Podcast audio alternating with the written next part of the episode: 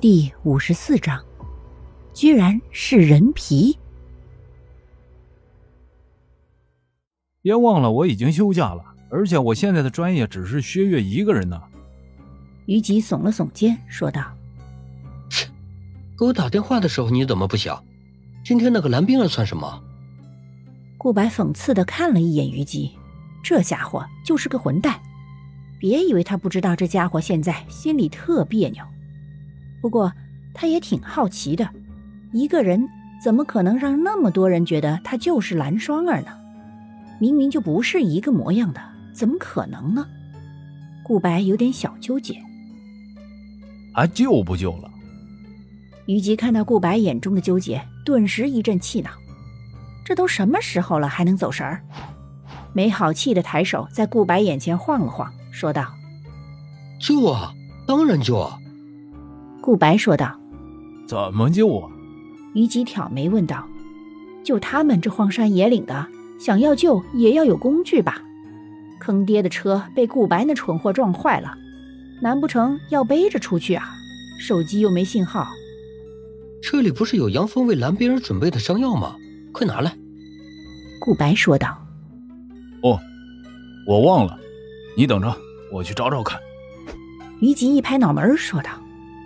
顾白屈膝蹲下，拨开眼皮看了一眼，又搭在蓝双儿的手腕上切脉。良久之后，放下蓝双儿的手，这才站起来走向车里。找过药也没必要找这么久啊！顾白敲了敲车窗说道。于吉脸色不怎么好的转头看了一眼顾白，说。你来看看这是什么？这是什么东西啊？顾白有些好奇的打开车门，伸手接过，说道：“你自己看看不就知道了吗？”于吉面色凝重的说道。顾白听后反复看了几眼于吉，才将目光转向手中拿的东西上。不看不知道，一看吓一跳，这是什么？顾白迟疑的用食指与拇指。捻了捻，有些不太确定的抬头看向于吉，于吉点了点头，说：“你猜的不错。”顾白拧眉问：“这谁包里翻出来的？”杨芳。于吉淡淡的说道：“奇怪，这种熟悉的手法应该不是他吧？”顾白疑惑的说道：“不是他，难道是你或者是我呀？”于吉讥讽地说：“别胡说，我可没那么变态。”顾白拧眉说道：“哎，打开看看怎么样？”于吉目光一闪，怂恿道：“哦，这样不好吧？我们没有经过人家同意。”顾白虽然有些心动，可是还是拒绝。去，我自己看。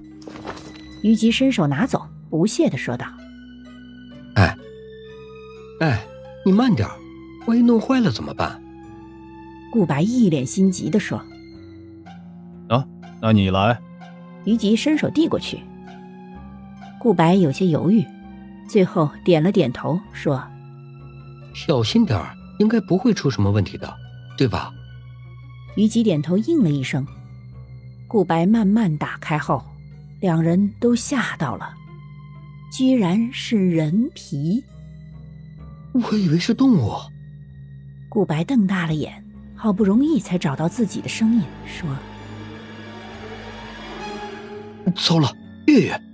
猛然抬起头，于吉看向顾白，慌乱的开口说道：“那具血尸不好，蓝冰儿和他在一起。”顾白抬起头，和于吉同时开口说道：“两人的内容虽然不一样。”可是要表达的却是一个意思，怎么办？